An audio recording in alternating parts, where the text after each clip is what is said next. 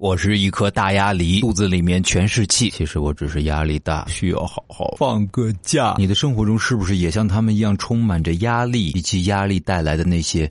焦虑呢？每次老板或者老师叫我去办公室，我的内心都是无比的忐忑。到底我又做错什么事儿了？我做什么事情都是小心翼翼的，每做一件事情都要预演一万种结果，总是这么偏执并且过分的谨慎。你说我为什么打游戏？我打的不是游戏，那是压力啊！出门前检查一下手机，上车检查手机，下车检查手机，一秒钟不检查我都觉得我手机会丢掉，担心，担心有的没的，担心不该担心的，都担心，瞎担心，害怕。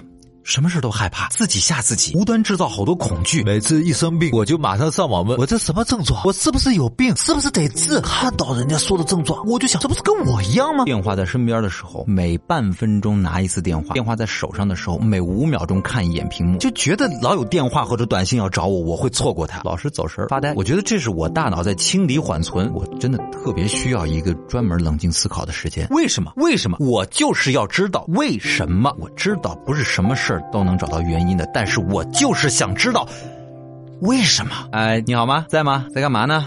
我也知道这样聊不下去，但是我就是犹犹豫豫的，这个不知道怎么拒绝。优柔寡断吧。哎，我门锁了没有？还有锁门没有？好像锁了，好像没锁门。到底锁门没有？啊，锁了没有？一件小事，要是在心里憋了很长时间，我就会不停的想，不停的想，不停的想，不停的想。是我想太多，可是拦不住呀。如果我关了灯，一点风吹草动都会让我兵荒马乱。是不是有人进来？是不是有怪兽？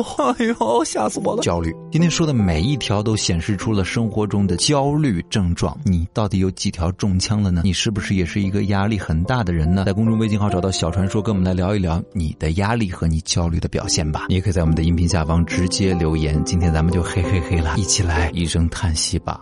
哎，哎，明天是不是就放假了？我需要加班吗？好像不用吧。是不是还有活没干？老人说做了没有？黑总什么时候发？哎，我得起来检查一下。